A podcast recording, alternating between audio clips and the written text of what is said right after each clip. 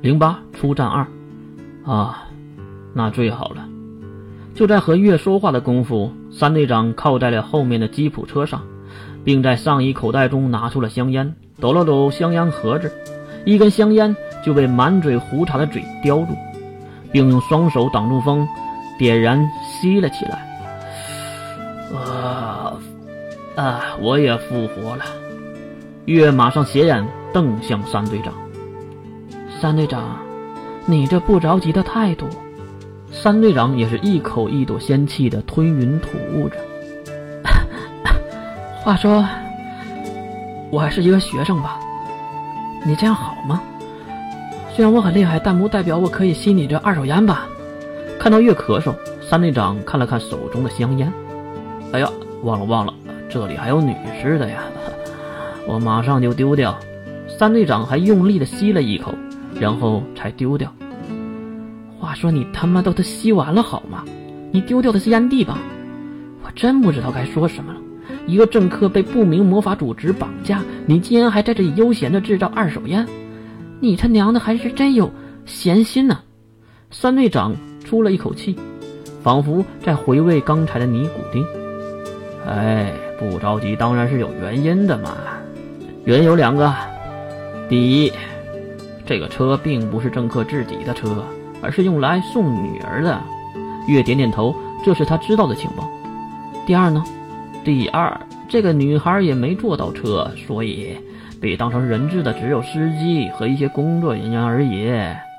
月有些好奇地问道：“那为什么那个女孩没有被掳走啊？”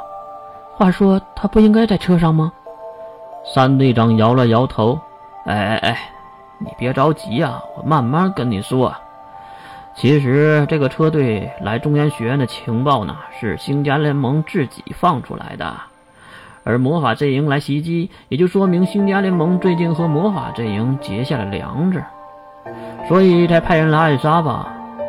当然，也不能说这次来的魔法师的人就是魔法阵营派的，也可能是科学阵营的人借刀杀人也说不定，对吧？鬼才知道！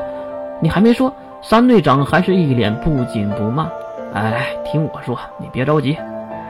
既然这个情报已经放出去了，那车就必须按时按点的来到这个地方，通往中央学院的路。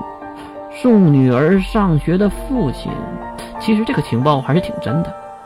可是意外还是发生了，就是那个千金小姐她没赶上车。啊？你说什么？你不会想说那个千金小姐没有赶上本应该拉着自己的车吧？开玩笑的吧？这是私家车，怎么可能按时间发车？又不是火车和地铁。等等。说到这里，越想起了一件事儿。等等，如果这个情报已经放出去了，要是延迟，不就失去了钓鱼的机会和作用？这个老奸巨猾的老狐狸，竟然让司机不等自己的女儿吗？不过这个千金小姐，心如梦也真是的，竟然白痴到这种地步吗？哎，好像她有一个外号来着，叫，好像叫白日梦来着。月无奈的叹气：“唉，原来是这样。”三队长也是面带微笑：“嘿嘿，就是这样嘛。怪不得易老师不着急，原来早就知道星荣没有被抓。哼，而且，哎，你刚才不是说两个原因吗？那第二个不着急的原因是什么？”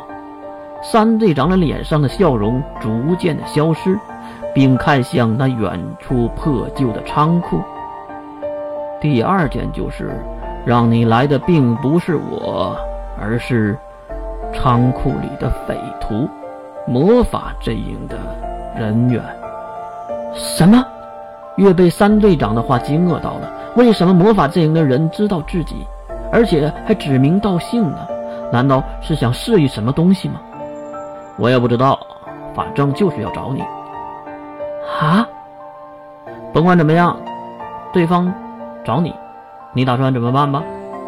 月将右手举到自己的胸前，看着那纤细漂亮的手指，哼，管他三七二十一，当然是老规则了。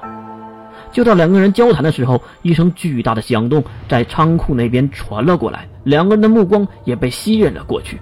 滚滚的黑色浓烟在地面升起，飘向了天空。三队长，三队长，对方已经开始突围了。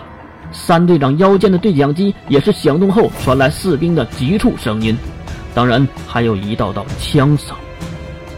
呵 呵，既然是老规矩，那你就有活干了，琉璃月同学。三队长整理一下自己的衣物，转身走向仓库的。